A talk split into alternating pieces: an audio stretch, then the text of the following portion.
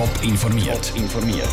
Das Radio Top Magazin mit Hintergrund, Meinungen und Einschätzungen mit der Vera Büchi. Wie Parlamentarier die bundesrätliche rote Linie gegen chinesische Übernahmen bewerten und wie der Ermittler das Motiv von der Zugattacke zuletzt nachzeichnet, das sind zwei von den Themen im Top informiert. Über 100 europäische Firmen sind im ersten Halbjahr von chinesischen Unternehmen aufgekauft worden.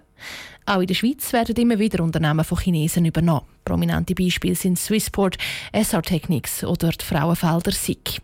Im Parlament hat es schon jenste Vorstöße zum Thema gegeben. Jetzt handelt der Bundesrat und zieht rote Linien. Raphael Wallimann. Es gibt für mich sogenannte strategische Unternehmungen. Diese müssen in unserer Hand bleiben, auf jeden Fall. Sagt der Wirtschaftsminister Johann Schneider-Ammann in einem Interview mit Radio SRF. Mit strategischen Unternehmen meint er zum Beispiel Energieproduzenten wie die Axpo, aber auch Firmen wie Post oder Swisscom. Verschiedene Parteien haben zu chinesischen Firmenübernahmen schon Vorstöße eingereicht, so auch die CVP. Der St. Galler CVP-Nationalrat Markus Reiter findet den Ansatz vom Bundesrat gut. Er würde aber noch weitergehen. Es geht ja nicht nur um die strategischen Unternehmen, sei es im Energiebereich oder in der Fair- und Entsorgung, sondern es geht natürlich auch weiter, dass man sich überlegen muss, welche Unternehmen haben auch für die schweizerische Volkswirtschaft eine sehr grosse, entscheidende Bedeutung. Viele Unternehmen haben in der Schweiz ein unglaubliches Know-how, das mit einem Verkauf wird verloren gehen, sagt Markus Ritter. Darum ist es auch wichtig, dass die Vorstöße zu chinesischen Übernahmen nicht zurückgezogen werden, dass das Thema präsent bleibt und weiter diskutiert wird. Auch die SP hat entsprechende Vorstöße eingereicht. Für die SP-Nationalrätin Priska Bierer-Heimo ist klar, nicht nur strategische, sondern alle Schweizer Unternehmen müssen im Gesetz vor Übernahmen geschützt werden. Das Erste ist einmal, dass man transparent muss machen muss, wer hat gekauft. Man weiß nicht einmal, wenn nachher eine Übernahme stattfindet, wer ist alles hinterher. Und das Zweite ist nachher, dass der Bund können intervenieren wenn dann zum Beispiel eine gewisse Größe von Aktienbesitz erreicht ist und man das als wichtig anschaut, dass das nicht alles in ausländische Hände geht. Für das brauche es auch kein neues Gesetz, ergänzt Priska Biererheimo. Eine entsprechende Regel könnte zum Beispiel im Aktienrecht festgehalten werden. Auch für die SP ist also das Thema Thema noch nicht gegessen und die Vorstöße werden nicht zurückgezogen. Der Beitrag von Raphael Wallimann. Auch in anderen Ländern werden ausländische Firmenübernahmen diskutiert. Die deutsche Bundesregierung zum Beispiel ist am entsprechenden Gesetz dran. Samstag, 13. August 2016. Im Regionalzug von Buchs Richtung Salitz. Plötzlich lernt ein junger Mann eine Frau mit Benzin an und zündet sie an. Dann sticht er mit dem Messer auf eine andere Frau ein, die flüchten will. Und kurz darauf sticht er sich selber mit dem Messer ab. Bei dieser Zugattacke Zalitz vor zwei Jahren sind der Täter und zwei Frauen gestorben. Vier Personen sind verletzt worden. Jetzt sind die Ermittlungen beendet. Auch die zum Motiv der Tat. Trotzdem bleiben Fragen offen, sagt Roman Dobler von der Staatsanwaltschaft St. Gallen.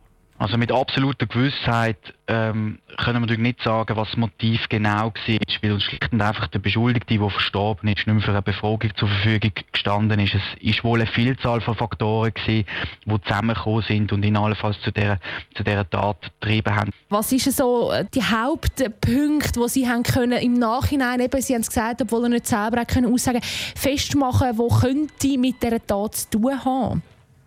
Einerseits war er lebenslang äh, eigentlich ein Einzelgänger gewesen. Der hat in seinem zwölften Lebensjahr eine Augenkrankheit bekommen, wo sein Aussehen beeinträchtigt hat. Er hat sehr stark unter dieser Beeinträchtigung psychisch gelitten. Er ist zurückgezogen und, und einsam gewesen und äh, vor allem nachdem sein Arbeitsverhältnis im Jahr 2016 aufgelöst worden ist, äh, wohl auch aufgrund von seiner Augenkrankheit hat er zeitlebens nie eine Beziehung gehabt, dass seine Avancen unerwidert geblieben sind. Hat es dann sonst auch noch Auffälligkeiten gegeben, die man jetzt festgestellt hat während der Ermittlungen? Er hat unter anderem auch mit brennbaren Substanzen experimentiert und hat diverse pyrotechnische Gegenstände daheim und auch, auch Messer. Man hat herausgefunden, dass er gewaltverherrlichte Spiel gespielt hat und das plus eben seine Persönlichkeit, seine Augenkrankheit, Zurückweisungen und die damit einhergehende Frust könnten Faktoren gewesen sein, die dazu beigetragen haben, ähm, dass der Beschuldigte die Tat geplant hat, aber ohne dass er äh, ein konkretes Opfer zum Ziel hätte. Also auch der Örtlichkeit hat er zufällig ausgewählt. Der Roman Dobler von der Staatsanwaltschaft St. Gallen. Das Vermögen vom Täter ist übrigens eingezogen worden. Es geht jetzt in einen Fonds, um die Opfer und die Angehörigen der Opfer zu unterstützen. Noch mehr Informationen zum Fall Salitz gibt es auf toponline.ch. Wer im Sommer den Grill anführt, um ein Barbecue zu machen, der verbrennt mit grosser Wahrscheinlichkeit geschützte Tropenhölzer. Fast die Hälfte der Holzkohlensäcke, die in der Schweiz verkauft werden, haben laut Kassensturz mindestens einen Teil Tropenholz drin. Und das trotz FSC-Label, wo eigentlich nachhaltig produziertes Holz zertifizieren Andrea Blatter. FSC, das Label mit dem grünen Baum, wo der Konsument sollte garantieren, dass das Holz, das sie kaufen, nachhaltig angebaut worden ist. In den letzten Jahren ist das Label aber immer wieder in Kritik geraten. Und das geht aus mehreren Gründen, erklärt das die Rösle von Greenpeace, wo erst im Frühling bei FSC austreten ist. Dass besonders schützenswerte Urwälder mit dem FSC-Label abgeholzt werden, ist einfach nicht okay. Und Transparenz ist ein Problem, Korruption ist ein grosses Problem, weil ja, es greift nicht. Auf Papier sieht es zwar gut aus, aber im Wald selber greift es zu wenig. Neben Greenpeace sind auch schon ganz viele andere Organisationen nicht mehr bei FSC dabei. Erst vor ein paar Wochen ist auch ein Großteil der Ostschweizer Holzwirtschaftler ausgestiegen. Das Vertrauen fehle, vermutet Heinz Engler, Geschäftsführer vom Waldwirtschaftsverband St. Gallen und Fürstentum Liechtenstein. Und darum sinke auch die Nachfrage nach FSC Holz vor allem jetzt bei uns sicher in der Schweiz spürbar. Weil FSC grundsätzlich keine Herkunft deklariert. Also das heisst, ob das aus Malaysia kommt oder Russland oder in der Schweiz, es steht einfach grundsätzlich FSC drauf, oder? So lande eben Schweizer Holz mit Tropenholz gemischte Holzkohlensäcke. Und das alles unter dem Label von der nachhaltigen Waldwirtschaft. Der WWF steht trotz allem nach wie vor hinter dem Label, erklärt Simon Stambach vom WWF. Das FSC-System ist nicht perfekt. Wir arbeiten daran. Wir haben mit dem Holzkohlenbericht können aufzeigen, dass FSC Schwachstellen hat. Diese Schwachstellen ist jetzt aber nachgegangen worden und das sehen wir jetzt als, als eine klare Verbesserung von FSC.